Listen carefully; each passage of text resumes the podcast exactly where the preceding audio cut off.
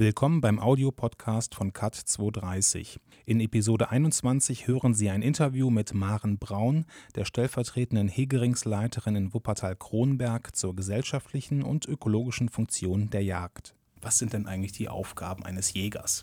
Insbesondere gehört da natürlich die Hege und Pflege des Wildes dazu und des Waldes. Daher auch Hegering? Genau, daher auch das Wort Hegering. Es wird der Wald gepflegt, indem Schonungen mit aufgebaut werden, Neuanpflanzungen mit besprochen werden.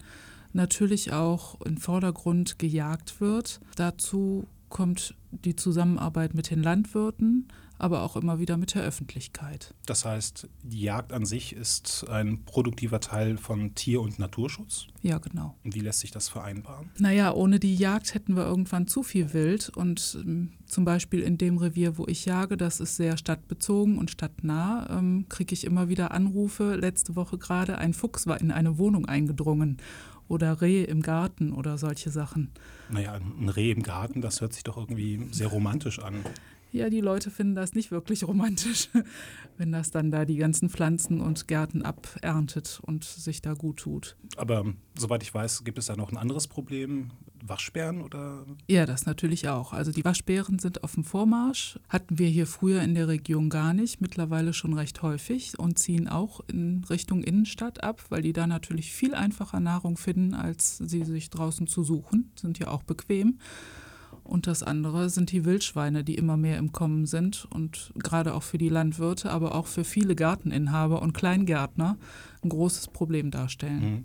Ja, jetzt bei den Waschbären oder zu, zum anderen niedlichen Getier, also so ein, so ein Hasen zu schießen, also wie, wie, kann man das denn mit, mit dem Gewissen vereinbaren? Naja, auch so ein Hase ähm, vermehrt sich weiter und wird irgendwann mal vielleicht äh, zu viel sein für den Landwirten, denn die grasen auch die Wiesen ab und wenn wir eine Häsin haben, die viermal im Jahr Junge bekommt, pro Stück, also pro Wurf vier bis fünf Junge, dann kann man sich ausrechnen, wie schnell das geht.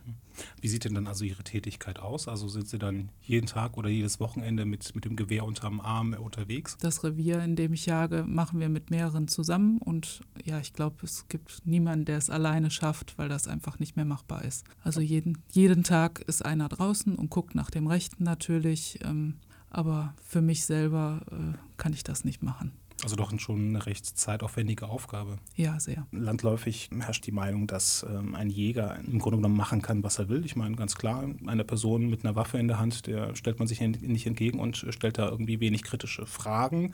Aber ist es so? Also gibt es irgendwie eine Kontrolle der, der Jäger? Ja, ich denke mal, die Kontrolle fängt direkt mit dem Jagdschein an. Die Ausbildung zum Jäger ist schon sehr zeitintensiv und auch sehr kostenintensiv und man muss sich vorher schon fragen, ob ich das wirklich will, dieses Hobby. Wie lange dauert so eine Ausbildung? Die Ausbildung umfasst acht Monate, begleitet mit drei Prüfungen am Ende.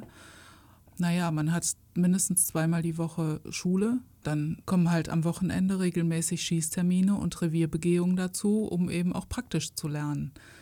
Und wenn man dann letztendlich den Jagdschein bestanden hat und Jäger ist, darf man mitgehen zur Jagd, sofern man eine Möglichkeit bekommt, wo auch immer alte Revierinhaber und alte Jäger natürlich gefragt sind, um Junge mit zu begleiten, wodurch diese natürlich viel lernen. Und dann ähm, darf man erst nach drei Jahren wirklich selber einen Bezirk pachten, ein Revier pachten. Ja, und ähm, kontrolliert wird dann das Ganze wiederum in erster Linie vor Ort von der unteren Jagdbehörde, dann weiter zur Landesjagdbehörde und so weiter. Also es, es zieht sich nach oben hin letztendlich vom Gesetzgeber. Ein weiteres äh, heikles Thema bei der Jagd ist ja auch der Waffenbesitz. Ja. Wie, wie wird das reglementiert? Der Waffenbesitz ist kontrolliert. Ähm, dass der Jäger zum Beispiel nur eine bestimmte Anzahl Kurzwaffen, sprich Pistole, Revolver haben darf, die man braucht, um zum Beispiel einen Fangschuss anzubringen, wenn ein Wild nicht sofort erlegt wurde oder nach einem Autounfall von der Straße geholt werden muss. Bei den Langwaffen gibt es bislang keine Grenzen von der Anzahl der Waffen her, wobei die Kontrolle darin liegt, dass die Waffen sofort angemeldet werden müssen bei der Polizei und da also jeder weiß, wer wie viel und welche Waffe hat.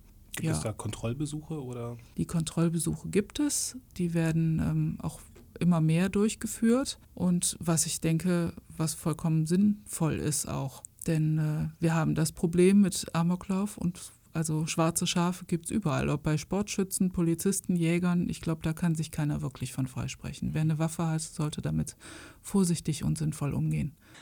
Das war ein Beitrag des Audiopodcasts von CAT 230. Weitere Beiträge und Informationen finden Sie auf der Internetseite cat-2-30.de.